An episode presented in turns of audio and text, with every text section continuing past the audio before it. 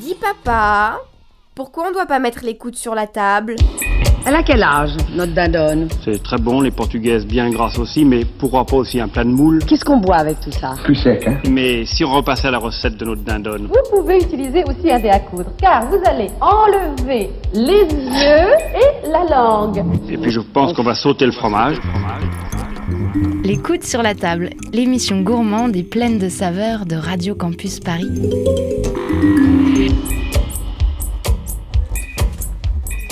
Bonsoir à toutes, bonsoir à tous et bienvenue sur le plateau d'écoute sur la table pour une nouvelle émission en direct depuis les studios de la radio, euh, Radio Campus Paris, donc avec ce soir beaucoup beaucoup de monde autour de la table et une prise de studio assez euh, sur les chapeaux de roue quoi tout simplement.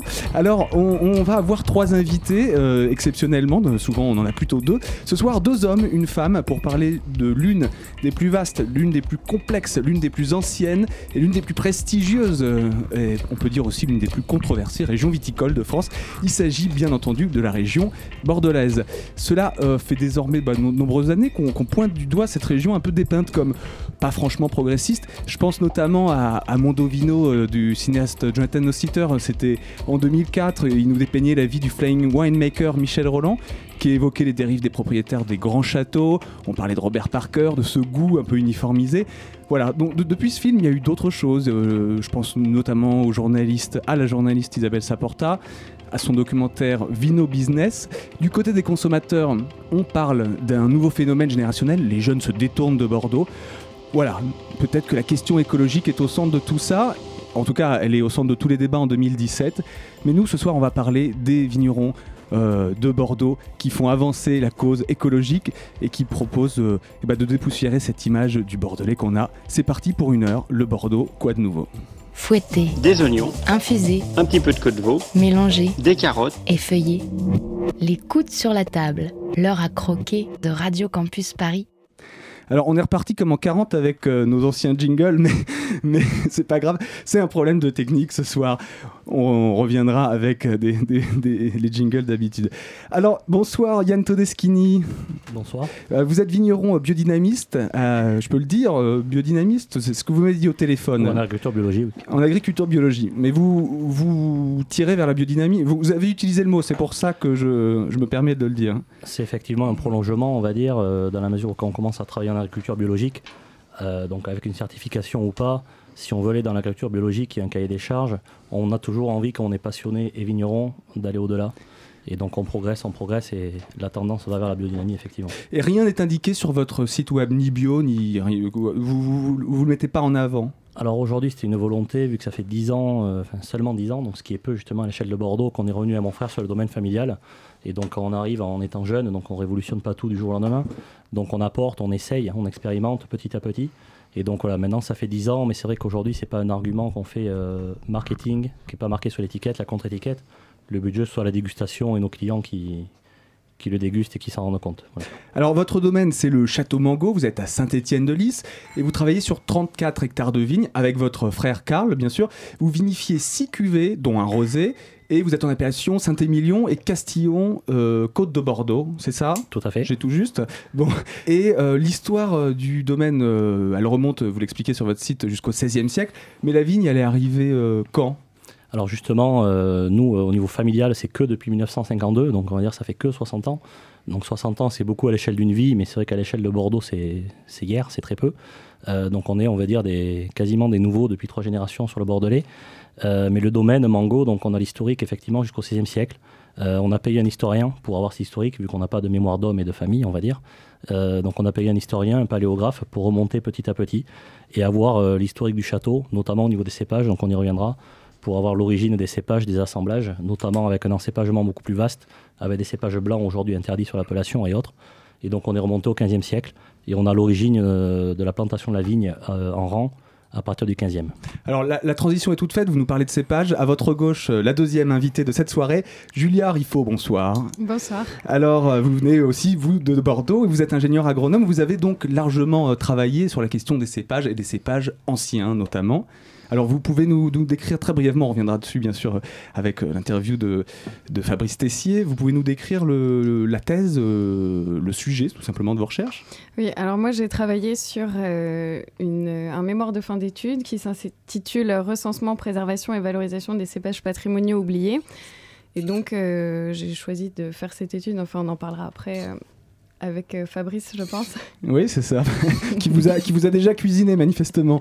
Mathieu Dumange, vous êtes le troisième invité, bonsoir. Bonsoir, oui. Alors, vous êtes rédacteur en chef adjoint au magazine papier, je le précise, Terre de Vin. C'est un des, un des seuls magazines papier sur le vin euh, de, de référence en France, Bon, avec la revue des vins de France. Nous sommes encore quelques-uns, mais Ouais. euh, Alors, euh, la rédaction est basée à Bordeaux et à Montpellier, c'est ça Elle est divisée Voilà. sur ces deux villes.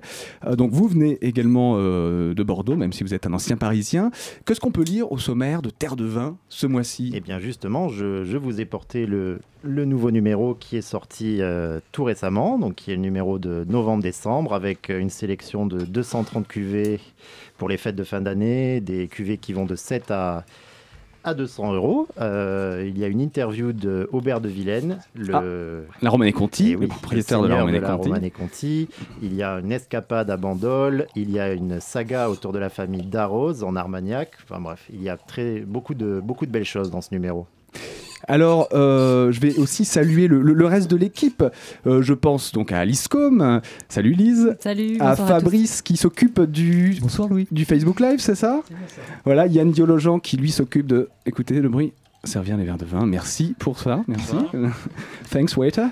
Et euh, donc euh, euh, Yann du sourire au pied de l'échelle, je le rappelle, la, la cave du 11e. Et ce soir, c'est Léa Méro à la technique. Euh, c'est la raison en fait, tout simplement, de, du- le pourquoi du comment, pourquoi on n'a pas nos, nos, nos nouveaux jingles? Et bien parce que c'est Léa qui réalise On t'aime quand même très fort. Jingle. Il vient d'où ton vin? Ah, j'ai un excellent fournisseur, mais c'est un secret préfet. D'où vient-il ton vin Hein? Les coudes sur la table. Alors, pas de conseils littéraires ce soir, mais deux actualités de l'ordre de l'édition, avec euh, un magazine de graphisme et euh, une collection de cartes postales et d'affiches autour du vin. Alors, le magazine, il s'agit de Kiblin, qui est un magazine de graphisme, donc, euh, je vous l'ai dit, avec une couverture signée Jean Julien, qui signe tout simplement l'étiquette de 8 bouteilles, 8 vignerons naturels, des très très belles bouteilles. Euh, ces bouteilles, elles sont en édition limitée, bien sûr. On les trouve sur le site, on vous donnera les références que vous trouverez, elles, sur le site de la radio. Dans le Bordelais, c'est le château de P. Bonhomme. Je crois que vous connaissez autour de la table. Mathieu Doumange, si je vous dis château de P. Bonhomme. P. Bonhomme les Tours. Ouais, qu'est-ce que ça vous dit? C'est en Blaye Côte de Bordeaux, pas loin de la citadelle, et c'est euh, Rachel et Guillaume Hubert, si je ne me trompe pas, qui sont en biodynamie. Et ça vous plaît Ah oui, c'est très, très bon. C'est en biodynamie, ce- c'est en biodynamie. Eux se revendiquent même de la mouvance euh, naturelle, Oui. comme euh, le château de l'Estignac qui lui n'est pas dans le Bordelais, mais euh, le cousin pauvre, c'est ça, Bergerac Oh, ce serait mal de dire ça. Ah bon. Alors, vous retrouverez donc toutes ces très très très belles bouteilles. donc, il y en a 8, je le rappelle. Il y en a du Jura et d'ailleurs sur le site www.kiblin-store.com et les références sur le site de notre radio www.radiocampusparis.org. Alors, pour la collection de cartes postales et d'affiches, je me tourne vers François Coussière qui va intervenir très rapidement. C'est notre invité bonus, le quatrième invité de la soirée, bordelais lui aussi, donc une soirée 100% Bordeaux, fétichiste de l'écriture manuscrite, amoureux du vin, et avec Piquette de Luxe, c'est le nom de, sa collection. Euh, il réunit ces deux passions et il vous propose des cartes postales pleines d'humour, des belles photos. François, je vous laisse présenter très, très brièvement. euh, Merci Louis. Alors très brièvement, en fait, c'est l'histoire de trois copains qui adorent aller boire des, des verres de vin dans des bars à vin et qui adorent écrire des cartes postales aux copains ou copines absents dans ces moments-là. Et on trouve jamais les cartes postales qu'on rêverait d'envoyer. Donc du coup, on s'est dit on va les créer. Voilà. Donc du coup, le vin épistolaire est né euh, comme ça. Et on propose huit cartes postales et quelques affiches pour les toilettes et, la salle de bain. Alors, le vin épistolaire, c'est c'est ce qui définit euh, ces cartes postales. C'est ça, c'est l'amour du vin et de l'ivresse. L'amour de la- du vin et de l'ivresse. C'est sur ces mots qu'on va passer à la première pause musicale. Non, on me dit, le CD n'est pas prêt. Eh ben, c'est les joies du direct et de la radio. Alors, on va continuer l'émission avec quoi Peut-être euh, le micro-trottoir de Fabrice Tessier? Il y a quelque chose de prêt? Eh ben voilà, c'est le micro-trottoir. Il entame cette émission. C'est parti. Si je vous dis vin de Bordeaux, qu'est-ce que ça vous évoque? Vin de caractère euh, très marqué comme ça, avec, euh, qui s'accompagne bien avec certains mets, ouais, des, des viandes rouges, des- des fromages notamment. Un vin assez euh, lourd, assez costaud, assez capiteux, mais euh, quelque chose que moi que j'apprécie euh, assez en fait. Quelque chose de, de voilà de- de- d'associé à, à la terre. Des vins rouges, des vins blancs, des vins rosés. Je pense un- plutôt un vin tannique. La fête. La gastronomie française. Un vin très doux. Et euh, pareil, avec de la viande et, euh, et des frites. Des grands crus, patrimoine euh, gastronomique associé. Le Médoc. Ah, pour moi, le meilleur vin du monde, le, le vin tannique. Des saveurs de vacances, euh, la France, euh, le terroir. Je crois qu'il y a les vins des Saint-Émilion qui sont là-bas. Euh, je crois qu'il y a plusieurs euh, types de vins. Euh, après, je sais qu'il y a des noms euh, qu'on voit souvent, le Médoc. euh, Déjà, il y a beaucoup de choix, il y a beaucoup de variabilité. Il y a quelques appellations que j'aime bien en particulier, dont le nom m'échappe à l'instant. Euh, il, y a les, il y a les côtes de machin truc et il y a ceux de l'autre côté là où j'aime vraiment bien. Et c'est ceux-là dont j'oublie à chaque. Voilà. Euh, Il va falloir être plus précis. hein. tous les graves, voilà. Il y a tous les graves que j'aime bien en général. Que dont font partie euh, les Saint-Julien, les Saint-Estèphe, qui sont des appellations un peu plus spécifiques des graves. Mais les graves en général sont des vins que j'aime vraiment bien, qui font partie de mes vins préférés. Ça m'évoque d'anciens grands crus, puis un grand trou euh, sous l'effet de- d'investisseurs malhonnêtes, et puis euh, le retour de très bons petits crus depuis euh, une petite dizaine d'années. Vous êtes prêt à mettre combien pour un vin de Bordeaux? Je mets jamais plus de 6 euros dans un vin. Autour de, de 20 euros que, que, que je mets pour acheter une bouteille quoi. Je dirais 100 euros maximum. On peut aller entre 20 et 40-50 euros pour les plus belles bouteilles. 11-12 euros. euh. L'idée aussi, c'est de, de- d'acheter un Bordeaux euh, d'une bonne année et puis de laisser un petit peu vieillir, euh, voilà, et, et de se constituer une, une cave tout simplement, pas forcément acheter pour consommer directement derrière. Vous en achetez de temps en temps? Oui, oui, de temps en temps, effectivement, pour accompagner les plats. Après, c'est vrai que c'est toujours par contre une galère pour les choisir. On sait jamais vraiment quoi prendre en fait. Voilà pour le, le micro-trottoir de Fabrice Tessier, qui, je trouve, ce mois-ci, est finalement assez consensuel. D'habitude, il y a toujours des images euh, très, euh, très euh, clichetonneuses, comme on dit, euh, très critiques. Cette fois-ci, Fabrice, bah, je vais te laisser rebondir sur ton propre micro-trottoir, puisque tu ne l'as pas annoncé. Qu'est-ce que tu en penses de cette réaction? Tout d'abord, je, croyais avoir beaucoup plus de, de réactions dans l'endroit où je suis allé, c'est-à-dire à la sortie d'un cinéma dans le 19e arrondissement. Je pensais vraiment que les gens allaient avoir des réactions beaucoup plus vives. Je pensais également dans un quartier un peu bobo comme le 19e que beaucoup de gens euh, décriraient un peu euh, le- les vins de Bordeaux. Et au contraire, on sent un espèce de cri du cœur autour de, de Bordeaux. Les gens adorent ça, semble-t-il. Et j'ai pas eu besoin, et j'ai eu beaucoup de mal en fait pour trouver des gens qui, euh, n'aimaient pas les vins de Bordeaux. Visiblement, les- gens adorent Bordeaux à travers ce micro-trottoir en tout cas. Alors, nos invités, vous avez eu le temps d'écouter parce que je vous ai vu de- descendre des bouteilles, mais est-ce que vous avez. non, je vous taquine bien sûr. Ya- Yann Todeschini, la réaction à ce micro-trottoir Alors c'est vrai que c'est plutôt positif. euh, J'ai envie de dire, j'aime entendre ça, mais malheureusement, et la réalité, elle est plus mitigée. euh, notamment sur Paris, Euh, c'est vrai qu'on a un Bordeaux bashing qui est quand même beaucoup plus marqué, et on a l'habitude, enfin j'ai l'habitude, mais d'autres Bordelais de se battre, mais on en rigole, hein, il faut pas se vexer, et voilà, de rebondir dessus, mais d'avoir des dégustations qui débutent de suite. ah ben ça fait plaisir de voir des Bordeaux comme ça, ça fait 10 ans qu'on n'en avait pas vu, donc on a un peu l'habitude de reconquérir ou de reséduire. Euh, après, ça devient un peu un jeu, donc c'est vrai que souvent, moi, je m'excuse euh, d'être à Bordeaux, et après, ça se passe bien. Voilà. Vous vous excusez d'être à Bordeaux. Alors, Non, pour faire oui, oui, j'entends bien. Le Bordeaux bashing, vous avez euh, euh, jeté le mot sur la table. C'est quoi, euh, Mathieu Doumange, le, le Bordeaux bashing? Ben, le Bordeaux bashing, on peut dire que ça, Ça, est- ça a été euh, une tendance euh, assez, assez forte dans le monde du vin euh, et de certains consommateurs qui se sont détournés de Bordeaux, qui ont beaucoup critiqué Bordeaux, euh, à la fois pour sa politique de prix, à la fois pour le style de ses vins. Tu évoquais tout à l'heure, Louis, euh, les questions environnementales, bien sûr, qui ont été euh, assez mises en, en avant euh, pour, la, pour la viticulture girondine. Voilà, tout ça a fait que depuis quelques années, Bordeaux a été euh, vraiment euh, sous le feu des critiques. Mais euh, on a le sentiment que c'est c'est en train d'évoluer euh, pour tout un tas de raisons. Euh, je pense que au-delà des, petites chapelles qu'on peut trouver dans le monde du vin et chez les amateurs, euh, il y a aujourd'hui une, sorte d'aggiornamento qui se passe à Bordeaux dans le monde viticole qui va prendre du temps, qui est en cours, mais les vrais amateurs se rendent compte que Bordeaux évolue et évolue dans le bon sens. Bordeaux évolue dans le bon sens et je me tourne vers Julia puisque j'évoquais les, jeunes générations qui euh, se détournent euh, du, Bordelais. Euh, vous êtes la plus jeune de nos trois invités, je peux le dire. Quel est l'habitus, comme, disent les sociologues, de, consommation d'une jeune bordelaise amateur de vin? J'imagine que vous buvez du Bordeaux, mais est-ce que vous tournez vers des vins plus accessibles parfois, plus sur le fruit? Alors euh, moi aujourd'hui je me suis plus tournée vers l'agriculture biologique et biodynamique, donc j'ai redécouvert Bordeaux à travers ces vins que j'apprécie vraiment. Et j'ai aussi travaillé donc six mois euh, au sein de la filière et je me suis rendu compte que de nombreux progrès étaient faits au niveau environnemental notamment, avec de plus en plus d'amélioration des pratiques viticoles pour euh, traiter de moins en moins. Bordeaux essaie vraiment de travailler pour donner une belle image de, de son vignoble parce que c'est vrai qu'on a beaucoup de bons vins et je pense que il faut arrêter le Bordeaux bashing et, se dire qu'on est quand même dans une nouvelle ère et qu'on essaie vraiment d'améliorer les choses.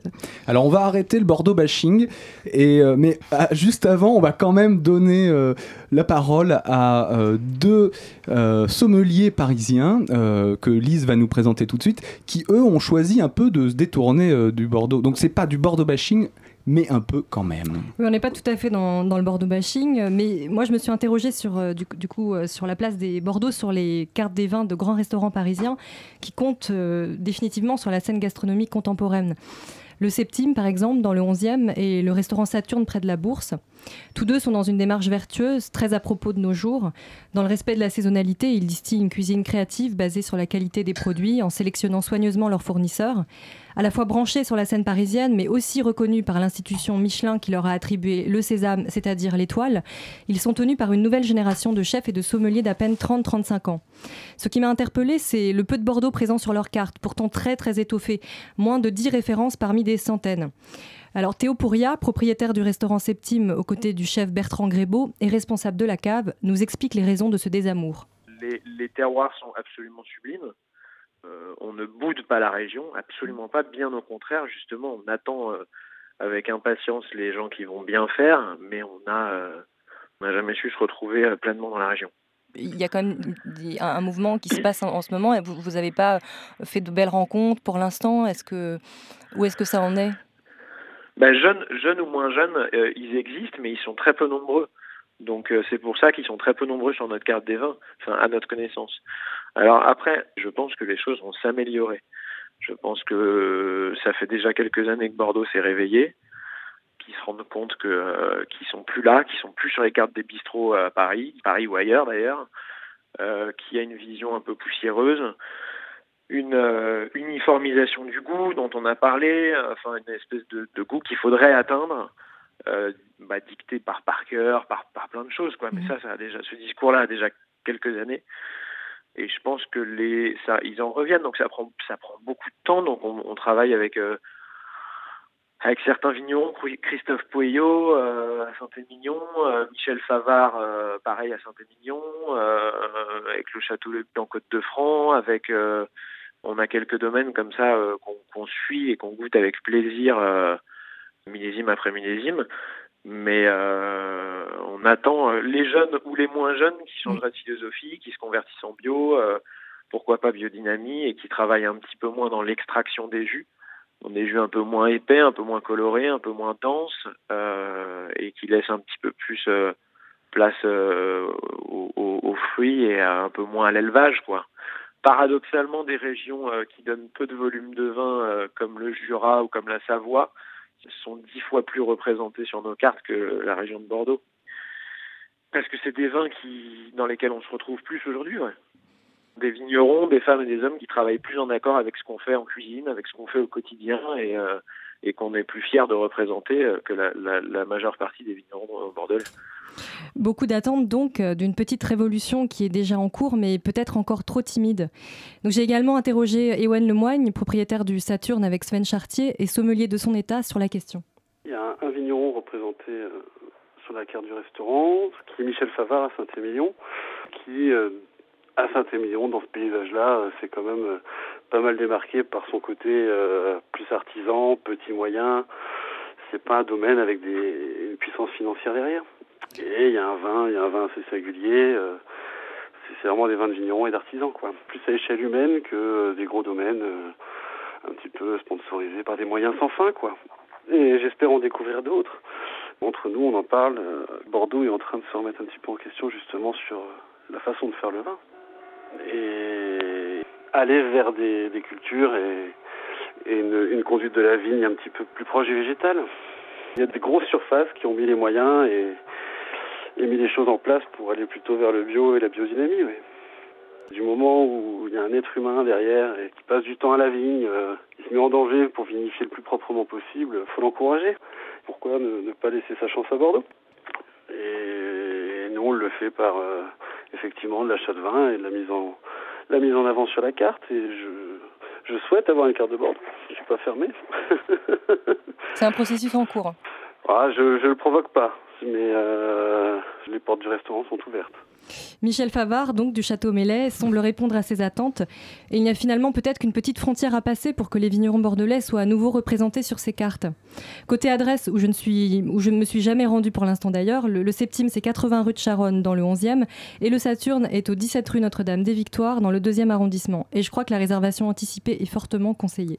Merci Lise pour cette chronique. Est-ce que vous voulez rebondir, euh, Yann Todeschini, euh, à l'écoute de ce témoignage? Ben, c'est tout à fait intéressant et je tout à fait conforme à, ce que j'entends au quotidien. Donc c'est vrai qu'aujourd'hui, euh, les portes ne sont pas forcément fermées, comme ils disent. Après, elles ne sont pas ouvertes, c'est à nous de les pousser. Donc c'est chose que je fais et depuis 5 ans. Pour, euh, voilà, on avait 5-8 partenaires, on va dire, euh, Paris, région parisienne au sens large. Pour aujourd'hui, on avait une quarantaine. Des gens et des cavistes ou des restos qui n'avaient aucun Bordeaux et qui au début, quand je suis venu, m'ont dit euh, T'es gentil, t'es mignon, mais j'ai pas besoin de Bordeaux. Aujourd'hui, j'en ai pas. Pourquoi j'aurais un Bordeaux dans ma cave ou dans ma carte? Je m'en passe et personne m'en demande.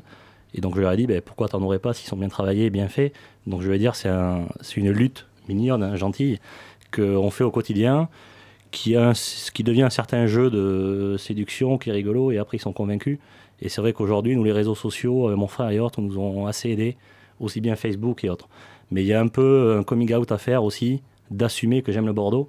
Et il y a plein de cavistes, euh, voilà, euh, comme vous parlez de Château Lestignac, euh, qui est un copain avec qui on travaille et autres, voilà, Mathias, où on a beaucoup de, de clients communs, ou avec d'autres, Olivier Técheur, Gombo de Guillot, à Pomerol et autres, qui sont un peu dans la même mouvance et la même génération. Et c'est vrai qu'aujourd'hui, euh, c'est pas assez rebelle.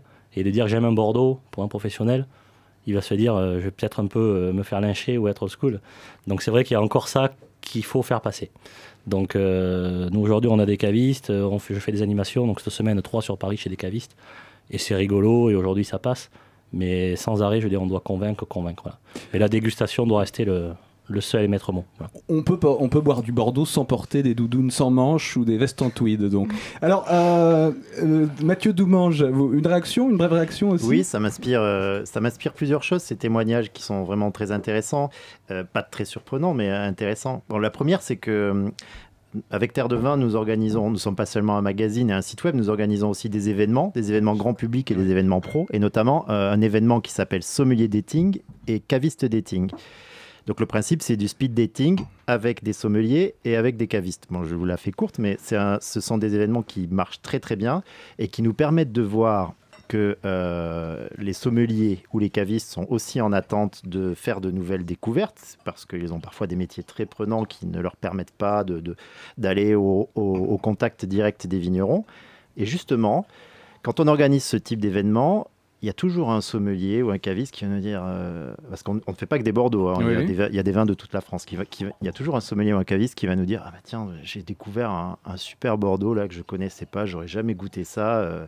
Bon, entre autres, mais déjà, le, le- le fait est qu'il faut quand même provoquer cette redécouverte de Bordeaux qui est, euh, qui est aujourd'hui euh, très importante. La deuxième chose que ça m'évoque, c'est que quand nous organisons des événements plus grand public, euh, comme euh, Bordeaux Testing, qui est un peu notre navire amiral, les 9 et 10 euh, décembre prochains au Palais de la Bourse de Bordeaux, on se rend compte que les jeunes amateurs bordelais, mais pas seulement, parce qu'on a un public national, sont de plus en plus curieux de Bordeaux et de redécouvrir ces vins dont ils ont peut-être eu une image de altérée par leurs parents, leurs Mhm. grands-parents, et aujourd'hui ils redécouvrent ces vins-là. Alors, euh, on parlait tout à l'heure d'extraction, euh, c'est- enfin c'est Théo Pouria qui, qui- en parlait. euh, Yann Todeschini, moi quand on, on dégustait pendant ce temps votre première cuvée qui s'appelle donc le Marmot, là on est clairement à l'opposé du cliché qu'il exposait, c'est-à-dire des vins puissants, sans fruits, etc. On- On est deux- sur deux appellations, donc Castillon, Côte de Bordeaux et Saint-Émilion. Donc Castillon, qui est une, belle appellation communale, beaucoup moins connue, qui a toujours été dans l'ombre de Saint-Émilion, sa grande sœur. On a la chance d'avoir les deux. On travaille vraiment les deux vins pour avoir une gamme. Parce que pour moi, aujourd'hui, euh, quand on boit du vin tous les jours ou, ou de façon pour le plaisir régulière, on a des instants de consommation différents. Donc on a une gamme de vins aujourd'hui qui va nous de 9 à 45 euros environ. Et donc c'est vrai que le Marmot de la Brande, c'est un vin qu'on a créé depuis 2011, euh, notamment par rapport vraiment, c'est une, étiquette qui est spécialisée, qui est que pour les cavistes, qu'on ne vend pas nous en direct, qui est un vin pur fruit sans soufre, 50% merlot, 50% cabernet franc, et vraiment faire un jus qui soit joli, un vin harmonieux, il y a de l'extraction et de la structure, il y a toujours une belle fraîcheur, et voilà, vraiment un côté plaisir. Et vous verrez sur les autres vins, on essaye de monter en puissance, donc il y a plus d'identité, plus de terroir, mais il faut jamais que le terroir devienne une euh, démonstration de force ou de structure ou de puissance. Il faut toujours que ce soit un vin plaisir. Voilà. Pur fruit et c'est effectivement du pur plaisir. Bravo pour ce vin, euh, Yann Todeschini. Et on fait une première pause musicale juste avant la chronique de Yann Diologen. C'est parti.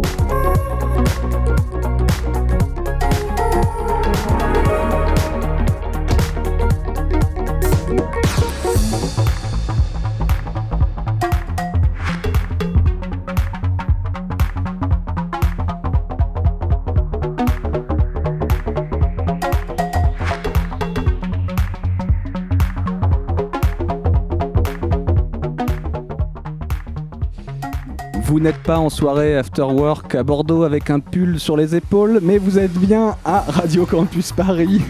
Et, on parle en revanche de Bordeaux. Et euh, on, enlève ce- cet électro euh, qui, commence à m'agacer par ailleurs pour écouter la voix beaucoup plus suave de Yann Diologen, notre caviste. C'est à toi, Yann Chronique. Bon Il vient d'où ton vin? Ah, j'ai un excellent fournisseur, mais c'est un secret préfet. D'où vient-il ton vin hein? Les coudes sur la table. Oh, toi qui fus le théâtre de mes premiers amours, de mes premières découvertes, Bordeaux qui m'a mis le pied à l'étrier des rêves de grandeur, goûter certains châteaux, Margaux, Château Latour, Château Lafitte, Rothschild, Château Cos d'Estournel, Aubryon, toi qui m'as fait me demander comment est-ce que ça goûte dans un village, quel est le goût d'un pomerol, d'un Saint-Émilion, d'un Mouly, d'un Pauillac, d'un Saint-Estèphe, Bordeaux, toi qui as la classe dès 1855, toi qui as la classe grave, toi qui as la classe A, toi qui as la classe B, toi qui as la classe cru bourgeois, toi qui as la classe cru artisan, on n'y comprend rien et pourtant on a envie. Toi qui a su te faire aimer des Anglais dès le Moyen-Âge, toi qui as su recevoir et charmer les Hollandais, toi qui inventes des trucs il y a 200 ans et qui pourraient bien se refaire dans une mode actuelle comme le New French Claret. Bordeaux, toi qui as du goût, toi qui sais te faire douce et tendre, toi qui sais te faire tendue et franche, toi qui sais te faire distinguée et élégante, toi qui sais te, se faire de velours, toi qui sais se faire dure et puissante, toi qui as aimé le bois, la planche, parfois jusqu'à trop, toi qui es passé de vin rouge léger auquel il manquait un demi-degré pour t'appeler toi qui s'en est allé loin dans la surmaturité, dans la surmaturité, l'extraction, toi qui se donne des airs de surpuissance, toi que j'ai perdu de vue, toi que j'ai abandonné sans même m'en rendre compte, car j'ai commencé à serrer la main à des vignerons et à pouvoir être accueilli chez des viticulteurs dans d'autres lieux. Ça m'a fait d'autres aventures sans toi et pendant un bon bout de chemin. Et pourtant, retournement de situation. Toi qui me reséduis. Mais comment fais-tu car aujourd'hui, tu repiques ma curiosité. Et je n'ai qu'une hâte, c'est de courir à Bordeaux. Il paraît qu'on y trouve des gars et des filles qui désherbent mécaniquement, qui se disent que leurs levures indigènes, elles font du bon boulot, que le goût de leur région existe autrement que par la techno, que le bois c'est bien, mais que le jus c'est mieux, que vivre bien et valoriser la qualité de sa démarche, ça existe. Et bim, c'est Bordeaux qui remonte dans mon estime et qui fonce droit dans les cages, comme en goûtant ce Cabernet Sauvignon du Château Ferrand en 2015 en entre-deux-mer, un Bordeaux dégagé de bois qui avance, fringant, fougueux, comme un joueur argentin en pleine possession de ses moyens, une contre-étiquette qui ne laisse rien au hasard. Je peux lire Château Ferrand entre-deux-mer au Benage, membre de reconnaissance des appellations, souvient biodynamique sans sulfite ajouté se compose à 100% de Cabernet Sauvignon, cueilli le 2 octobre 2015. Vinification se déroule en 21 jours avec des levures indigènes contenues dans le raisin, ce qui, ni collé, ni stérilisé, ni pasteurisé, a été mis en bouteille, cru et vivant, le 21 avril 2016.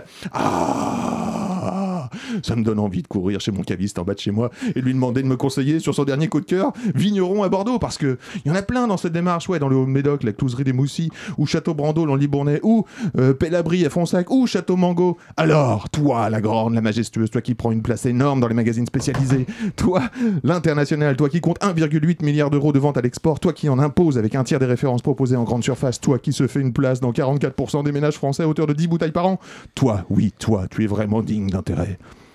Bravo un, joli sprint, un joli sprint. Et je, rappelle, ça va être la blague mensuelle aujourd'hui. Enfin, à chaque, euh, à chaque fois, le caviste en bas de chez toi, c'est toi. Ça sera- Alors, euh, on, on continue euh, cette émission après cette euh, belle chronique. Tu, tu nous quittes parce que tu as des soirées plus intellectuelles. Tu vas au théâtre, je crois. C'est ça, Yann? On se retrouve au resto. Ouais, on se retrouve euh, plus tard. Mais Au ça, resto sera- chez les moi. auditeurs ne le savent pas. Alors, on va maintenant passer à des choses plus sérieuses, des chiffres, messieurs, des chiffres. Donnez-nous des chiffres. Alors, je me tourne vers le journaliste pour ça. Oui. On peut dire. Alors, moi, je vais en lancer quelques-uns sur la table. 11, 111 000 hectares, euh, 5,3 millions d'hectolitres par an, donc un, un vignoble immense, immensément complexe, on peut dire, avec 65 appellations, euh, un fleuve, plusieurs rivières.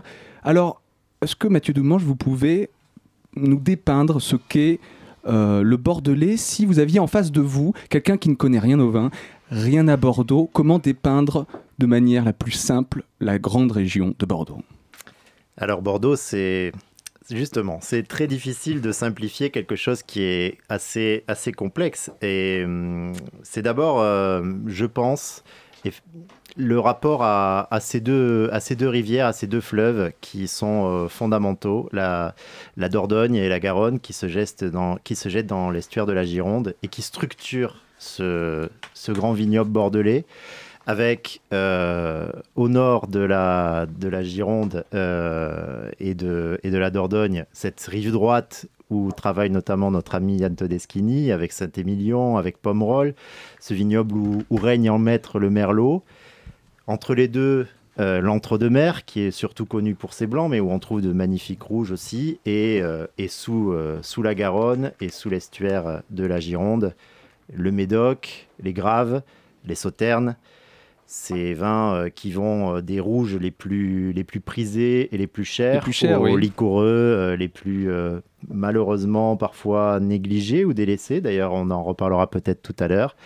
Et qui sont des merveilles, des merveilles de vin qu'il faut, qu'il faut savoir découvrir. Bordeaux, c'est une diversité, c'est une diversité de terroirs, de styles, de couleurs. C'est une diversité de cépages.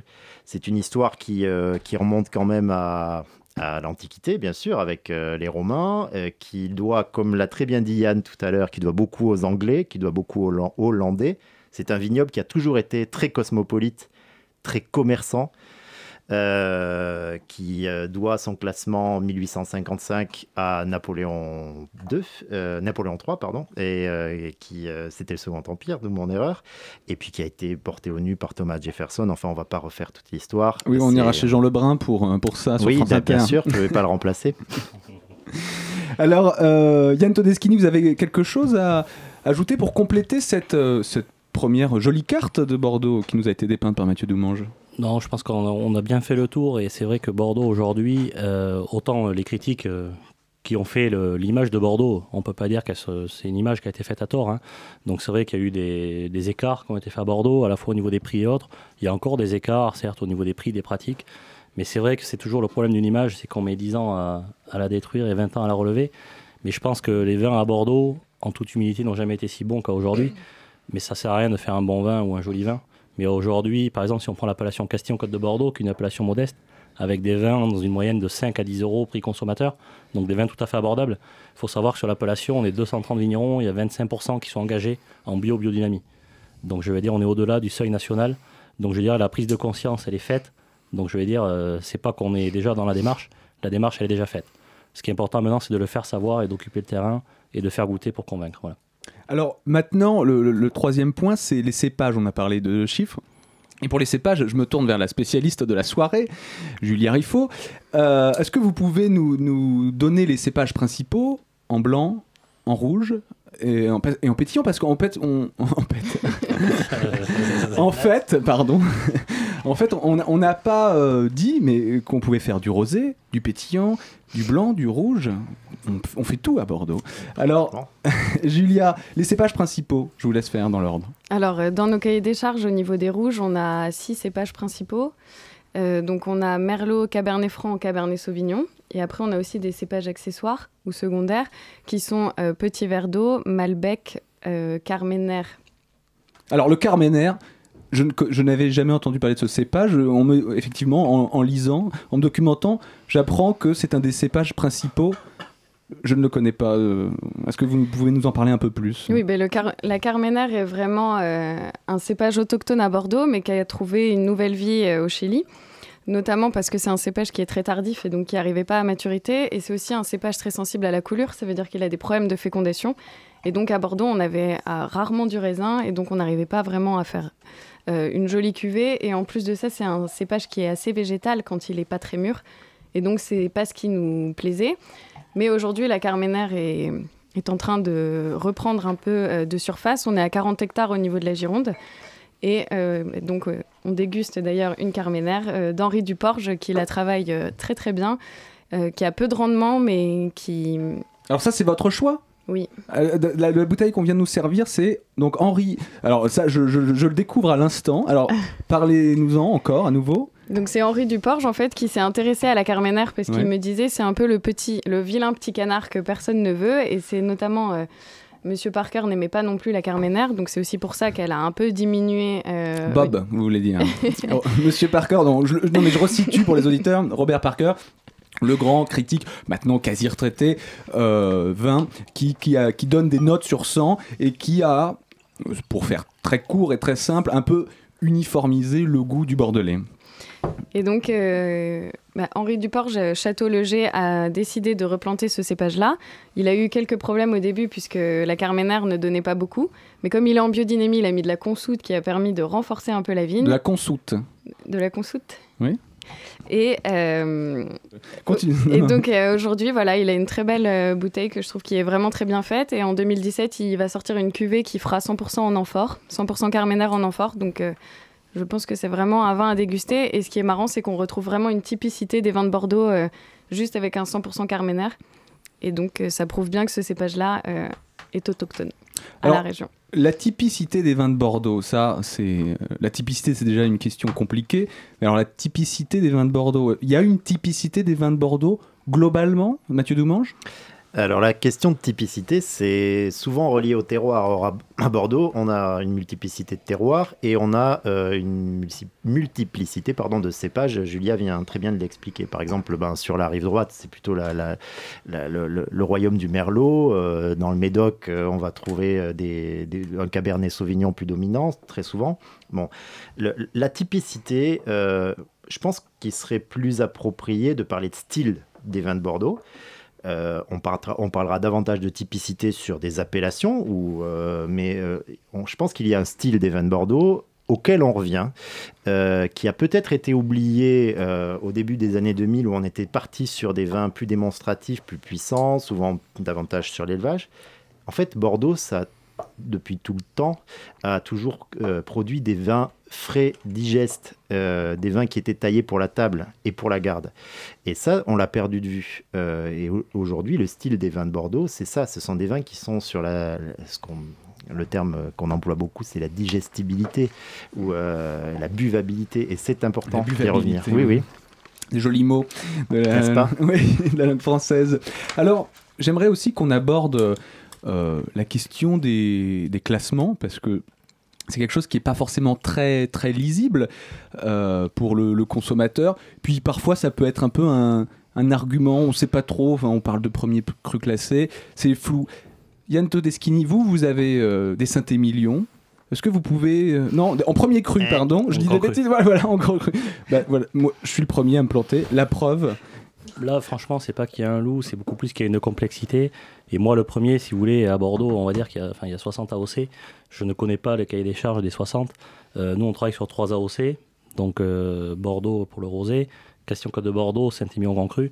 Mais c'est vrai qu'il y a un cahier des charges et qu'il y a un PDF de 46 pages que l'on ne connaît pas forcément.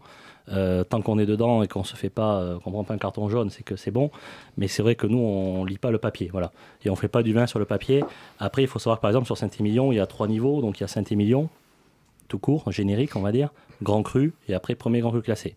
Et dans le grand cru classé, après premier grand cru classé, A et B. Donc c'est vrai qu'il y a une strate qui est assez importante. Euh, dans le Médoc, vous avez un classement qui est de 1855. Donc c'est vrai que c'est pas une question de noyer le consommateur, mais c'est qu'il y a eu une, histoire des opérateurs à l'époque du Médoc qui ont classé ce classement, qui ont fait ce système qui est figé en 1855.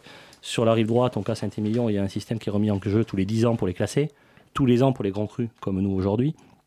Euh, je ne vous dis pas qu'en 2022-25, on ne visera pas un classement, mais c'est vrai qu'à aujourd'hui, euh, il y a un delta de qualité et de prix mais c'est vrai que là, le consommateur peut être un peu perdu.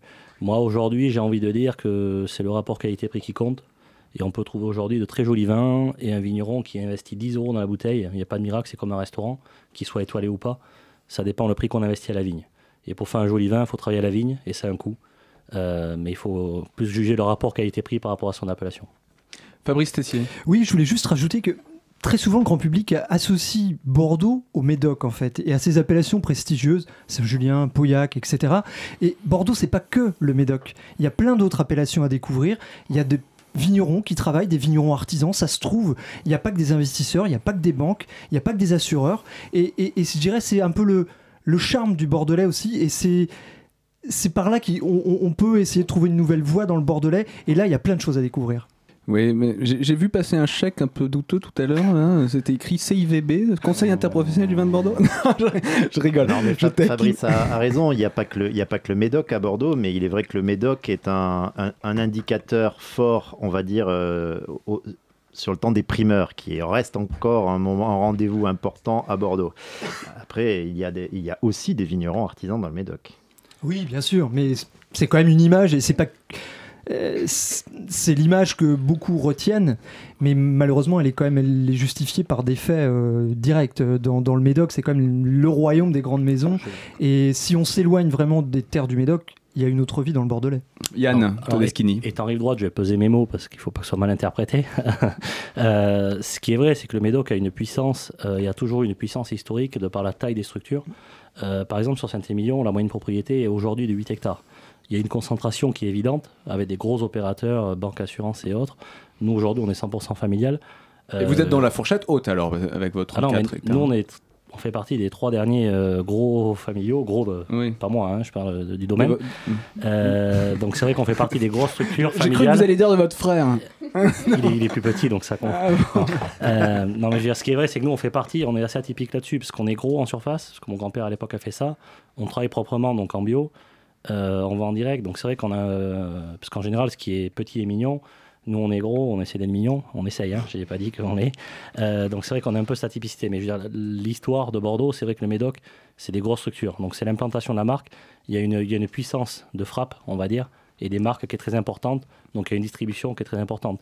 Nous, aujourd'hui, sur la rive droite, c'est vrai que c'est souvent que je dis, nous, on fait de l'épicerie ou de la dinette, c'est pas le même, euh, pas le même métier. Donc là, il n'y en a pas une visibilité sur le marché qui est aussi importante. C'est très diffus. De l'épicerie ou de la dinette. C'est intéressant. Alors, est-ce qu'il est petit? Est-ce qu'il est mignon? Je ne sais pas. En tout cas, il est à ma droite. Et il s'agit de Fabrice qui euh, va interroger Julia Riffaut. On, on se revient vers la question des cépages. Il est l'heure de la chronique de Fabrice Tessier. Sans jingle, ça coule tout seul.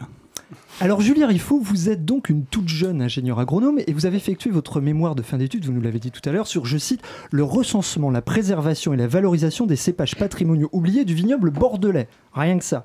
Donc le merlot, le cabernet franc, le cabernet sauvignon ou le sauvignon ne vous suffisait pas? Non, alors moi j'ai décidé de m'intéresser au constat de l'encépagement aujourd'hui et donc on est vraiment, euh, enfin c'est, on est dans une diminution de la diversité des cépages puisqu'on sait qu'au niveau mondial on a à peu près 1500 cépages recensés, mais on a une majorité euh, de cépages qui sont euh, le merlot et le cabernet sauvignon en tête. Et au niveau de Bordeaux, on a aussi une majorité de merlot, puisqu'aujourd'hui le merlot représente trois quarts du vignoble bordelais. Et donc je voulais m'intéresser à ce qui avait existé avant, est-ce qu'il y avait eu des cépages oubliés? Et donc c'est pour ça que j'ai fait cette étude. Quand vous dites avant, ça correspond à une époque en particulier? Alors avant, ça veut dire avant le phylloxéra. Le phylloxéra qui est un puceron qui s'est euh, mis sur les racines de la vigne et qui suçait la sève, sauf que ça a été lent et donc on s'est pas rendu compte tout de suite que nos cèpes de vigne étaient affectés. Donc en fait, tous les pieds euh, sont morts et on a dû arracher le vignoble. Et là, beaucoup de cépages ont disparu à ce moment-là notamment. Et est-ce que l'on sait à quoi ressemblait le, le vignoble du Bordelais avant le phylloxéra finalement Alors, c'est assez compliqué de savoir à quoi il ressemblait avant le phylloxéra, puisqu'on a euh, des, des écrits euh, historiques qui nous permettent de voir quel cépage a existé à quel endroit. Mais euh, au niveau d'une cartographie, on a vraiment un recensement qui s'est fait en 1958, recensement général du vignoble au niveau national. Et c'est la date la plus ancienne euh, fiable qu'on a en termes d'encépagement. Alors, je précise que c'est très compliqué de faire une chronique parce qu'on ouvre des bouteilles sans arrêt autour de la table et, je vais la reprendre quand même. Donc, euh, vous, parliez du, vignoble avant le, le phylloxéra, mais votre étude a, a porté sur justement ces, ces vieux cépages autochtones. Comment vous y êtes pris pour retrouver ces vieux cépages et, et vous en avez retrouvé combien d'ailleurs? Alors, euh, on a pu recenser qu'il y avait eu plus de 30 cépages différents avant le phylloxéra à Bordeaux. Comment on s'y prend? Ben, On va faire des recherches dans les textes historiques. Donc, pour ça, je me suis rapprochée d'un historien, Henri Galinier, mais aussi euh, de tous les instituts de recherche, euh, type Institut français de la vigne et du vin, mais et surtout euh, le domaine de Vassal à Marseille-en-Plage, qui est vraiment euh, la source où il y a toutes les informations sur les cépages. Et si un cépage n'existe pas là-bas, c'est vraiment que c'est un cépage qu'on ne connaît pas et qu'on doit recenser. Donc, en préparant cette, euh, cette chronique, euh, vous m'avez parlé d'ampélographique. Peut-être que certains ne savent pas ce que c'est que l'ampélographie. Est-ce que vous pouvez en dire deux mots? C'est quoi l'ampélographie Alors l'ampélographie, c'est la science des cépages et en fait, c'est ce qui il y a très peu d'ampélographes en France puisque c'est une discipline qui s'apprend sur le long terme puisqu'elle elle consiste à reconnaître les cépages, la morphologie des cépages et donc à déterminer le cépage juste de façon visuelle et notamment en se basant sur la feuille de, vigne. Et donc ça se fait surtout au printemps, puisqu'il faut qu'on ait euh, une, belle feuille, euh, à la fois qu'on ait les feuilles euh, jeunes, plus vieilles, pour pouvoir déterminer et avoir des critères discriminants entre cépages pour les reconnaître. Et par rapport à votre étude, du coup, vous avez retrouvé combien de cépages comme ça Alors j'en ai retrouvé plus de 30. En revanche, j'ai choisi de travailler sur 16 cépages que j'ai sélectionnés avec euh, des ampélographes, notamment euh, qui travaillaient sur le vignoble bordelais, parce que ça ne servait à rien sur six mois de travailler sur des cépages dont on n'avait pas du tout idée, puisqu'on n'aurait pas eu le temps.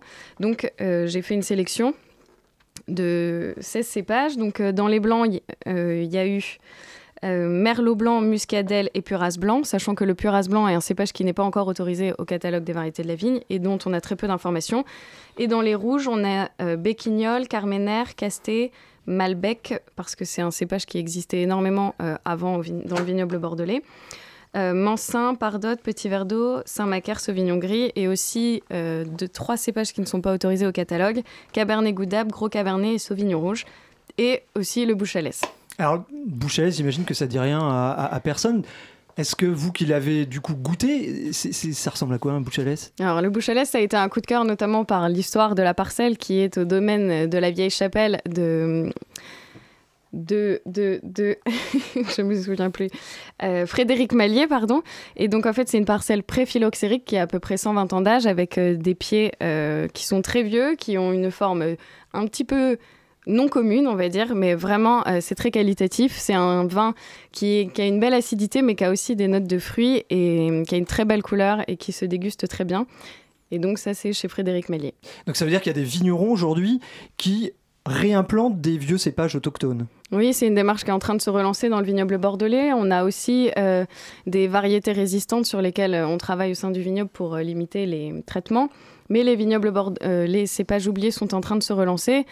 Euh, J'ai été contactée par plusieurs vignerons durant mon étude pour leur donner des conseils et surtout pour essayer de trouver du matériel végétal, donc euh, des pieds de vigne pour pouvoir faire des, plantations, puisque ça, c'est ce qui est le plus compliqué avec ces cépages-là, c'est qu'on n'a pas de, matériel végétal suffisant pour faire euh, beaucoup de parcelles. Et du coup, vous pensez que c'est quelque chose qui va rester anecdotique ou quelque chose qui peut faire date dans l'histoire?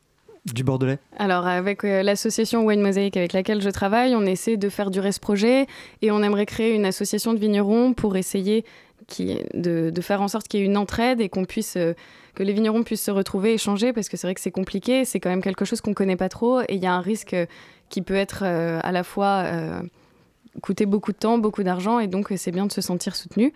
Mais donc oui, on compte bien à ce que ça se développe et c'est en train de se développer. On risque de vous revoir alors. J'espère. Merci Julia. Merci. Merci à vous deux, merci Fabrice, merci Julia. Et on revient dans le, dans le fil de l'émission. Et euh, lorsqu'on parle de cépages anciens, euh, ça m'évoque souvent euh, le, le- le problème de- du climat. Euh, certains, euh, certains vignerons choisissent de, de- d'essayer de nouveaux cépages, qui sont en fait des cépages anciens, pour contrer euh, un réchauffement climatique qui manifestement euh, est présent, prégnant, et là, constaté euh, d'année en année. Yann Todeschini, est-ce que vous réfléchissez à ces problématiques? Oui, c'est une, une problématique qu'il faut vraiment se préoccuper. Nous, on jongle en fait entre, on est tenu entre l'histoire et le futur. Vu qu'on a, de par les recherches historiques, on a vu que dans l'époque, dans les 1870-1920, notamment à Mango, on avait 40% de vin blanc. Aujourd'hui, on est 100% rouge. Donc, c'est un projet euh, qu'on étudie, notamment sur le merlot blanc, euh, ça ne faut pas le dire, de travailler en sélection massale sur du merlot blanc, du merlot blanc pour relancer. Alors, sélection chose. massale, il faut, il faut préciser le vocabulaire. Ça veut dire qu'on on garde le meilleur élève. euh, Voilà, c'est une sélection génétique qui est faite naturelle, c'est de repartir en pépinière par rapport à des vignes en place. Sauf qu'aujourd'hui, si je dis pas de bêtises, mais là je mets à culpa pour d'avance, je crois qu'il y a sur Bordeaux 8 à 10, 12 hectares de merlot blanc en tout. Donc ce qui est euh, relativement euh, assez anecdotique. Donc c'est peut-être de repartir là-dessus. Ensuite également, on a de très beaux euh, merlots, donc qui fait une cuvée 100% quintessence, qui est un merlot sur lequel on a une partie en préphylloxérique, en franc de pied, sur lequel là aussi on travaille sur la sélection massale parce qu'on est persuadé qu'outre la qualité du terroir, il y a le, il y a le matériel végétal qu'on ne connaît pas, mais qui fait le delta de qualité. Et ensuite, on a également diversifié les encépagements. Donc, on a un rang de Carmener, un rang de Malbec, et on a planté 0,40 hectares de petits verres d'eau. Donc, c'est vrai que nous, euh, de plus en plus, on essaye d'épandre la mosaïque. Ce qu'il faut savoir, c'est que le petit verre d'eau, on voulait déjà en mettre euh, en 2002, c'était interdit. Donc, le problème de la vigne, c'est que c'est une plante pérenne, c'est très long. Donc, je veux dire, on voulait en 2002, on n'a pas pu. Aujourd'hui, on peut, mais on en aura le recul dans 20 ans. Donc quand on travaille là-dessus, sur ces notions de cépage, on ne travaille pas pour soi-même, on travaille quasiment pour la génération future. Voilà. Mais après, dans la logique du réchauffement climatique, nous aussi, on augmente de plus en plus le cabernet franc. Euh, donc le cabernet franc qui était à l'origine à 10-15% dans l'assemblage, aujourd'hui à 25%, il sera à 30-35% rapidement. Alors il y a du réchauffement climatique et il y a aussi une question de goût parce qu'on est assez fan avec mon frère du cabernet franc sur la fraîcheur, le côté floral que ça peut apporter dans l'assemblage. Julia Riffaut voulait rebondir. Juste euh, dire que ce qui est compliqué aussi avec euh, ces cépages oubliés ou de diversifier son encépagement, c'est les AOC de Bordeaux qui limitent quand même le nombre de cépages. Et on sait bien que Bordeaux est un, cépa- euh, est un vignoble d'AOP. On a 66 AOP sur le vignoble. Et donc on pourrait avoir plus de diversité, mais euh, les cahiers des charges font qu'on est restreint à un nombre de cépages. En revanche, euh, la filière est en train aujourd'hui de travailler sur l'introduction de nouveaux cépages avec l'INAO, mais c'est l'INAO qui bloque un peu et c'est toujours ce système de réglementation qui bloque aussi les vignerons. Parce que vendre un vin sans AOP, si on est conseillé chez un caviste, ça peut marcher, mais si on a zéro conseil, eh ben le, le consommateur euh, préfère être rassuré et se dire je vais prendre une AOP euh, Cadillac, Saint-Émilion Mmh. ou euh, entre Oui, deux et puisqu'on va euh, chez le caviste en bas de chez soi, donc chez Yann Diologen, a priori, il n'y a pas de problème, on est toujours bien conseillé. Euh, ces sujets, Mathieu Doumange, euh, les cépages ancestraux et le réchauffement climatique, des sujets euh, en or pour le journaliste que vous êtes, c'est des sujets passionnants, sans fin, et qui, qui, évoluent tous les jours. Ah, bien sûr, ce sont des, c'est un sujet que, que- qu'on adore euh, euh, aborder, mais surtout on est très à l'écoute euh, des viticulteurs là-dessus, parce que ce sont quand même eux qui en parlent le mieux, comme vient de le faire euh, Yann. Et, euh, et effectivement, ce, qu'on entend et ce qu'on constate pardon, à Bordeaux, millésime après millésime, c'est une, euh, un, fort travail pardon, d'adaptation euh, au réchauffement climatique, avec euh, le retour en force de certains cépages, comme le Cabernet Franc euh, sur la rive droite, euh, le Petit Verdot euh, sur, euh, sur la rive gauche notamment. Julia, vous voulez encore. Non, je voulais juste te dire que les cépages sur lesquels j'ai travaillé euh, pourraient vraiment trouver leur place au sein du vignoble parce que la plupart sont tardifs et il leur faut euh, beaucoup plus de chaleur pour arriver à maturité. Et en plus de ça, souvent, ils ont des, des acidités un peu plus élevées qui pourraient permettre de venir rafraîchir, par exemple, un merlot qui devient un peu plus rond et un peu plus alcoolisé et chaud qui peut parfois être critiqué. Et ça pourrait vraiment faire en plus on est des vins d'assemblage à la base donc apporter un plus et sublimer les vins Yann Todeschini, on dit que les dix derniers millésimes ont été euh, exceptionnels dans le Bordelais. Donc pour l'instant, vous ne souffrez pas du réchauffement climatique. Pour l'instant, vous êtes un peu les Claude Allègre euh, de, du réchauffement climatique. Vous, vous aimez, vous l'aimez presque. Bah Alors c'est le hasard que vous dites ça parce que moi voilà 10 2017 était mon dixième millésime donc Ouais. je suis pile euh, dedans. On est arrivé en 2008, euh, 8, 9, 10 si vous voulez, ça fonctionne par trio. On a eu 2008 qui est assez océanique, 2009 qui est très solaire, 2010 qui est le compromis qui est un classique, 11, 12, 13 on rebascule voilà. Après 2017 était difficile parce qu'on a malheureusement souffert du gel euh, qui, nous a lourdement impacté. Et 2017 aujourd'hui finit euh, à l'heure à ce soir on est à 532 mm d'eau donc il nous manque encore 350 mm euh, cette année. La Donc, sécheresse qui euh, frappe toute la France voilà. à peu près. Là, on est, on est très impacté par la sécheresse, donc ce qui était très bien, nous, vu qu'on travaille sur du, des apports de, fumier, de compost, euh, des engrais verts, de la féverole et autres, donc sur des enherbements interrants. Donc ça nous a permis de pouvoir travailler vu que c'était sec. Mais c'est vrai qu'aujourd'hui, il nous manque encore 300 mm. Mais c'est vrai que c'est là que ça devient un peu. On est peut-être un peu, je veux kamikaze, entre guillemets, euh, parce qu'on aime bien les années techniques. Parce que plus on est vigneron, et plus on est dans ses vignes, et plus on connaît son terroir, plus sur les années difficiles et techniques, on fait la différence. Et tout le travail qu'on fait, on va dire, est valorisé, parce qu'on est sans arrêt à se battre, à lutter avec la nature. Parce que notre métier, c'est juste un, un certain rapport de force avec la nature, c'est toujours elle qui gagne. Mais je veux dire, ça permet de maîtriser le d'avancer. Se battre avec la nature, ce sera le mot de la fin. Euh, juste en quelques secondes, Mathieu Demange, vous nous avez rapporté euh, votre coup de cœur. C'est une euh, sucrerie pour terminer. Voilà, Alors, une, petite, une petite sucrerie, une petite douceur, parce que les fêtes de fin d'année approchent et Bordeaux, ce n'est pas que du rouge, c'est aussi euh, de grands liquoreux. Et je vous ai pas apporté un sauterne, je vous ai apporté un Séronce, qui est une petite appellation de 21 hectares. C'est un château de Séronce 2008, c'est c'est une beauté euh, tout en équilibre entre la, la minéralité, la fraîcheur et la sucrosité. Il y a 75 grammes de sucre résiduel, ce qui est beaucoup moins qu'un sauterne, et c'est un petit délice. Donc euh, c'est fait par Xavier et Caroline Perroma, et c'est vraiment à découvrir. Merci Mathieu Demange, vous retrouverez toutes les références sur le site www.radiocampusparis.org. Il est l'heure de rendre l'antenne. On remercie encore très chaleureusement Julia Riffaut, Yann Todeschini, Mathieu Doumange, Lise Combe, Fabrice Essier, toute l'équipe et Léa Méro à la réalisation. On laisse place à nos copains de la souterraine. On vous dit au mois prochain pour une émission tout en fête avant Noël. Je vous embrasse. Ciao, bonne soirée.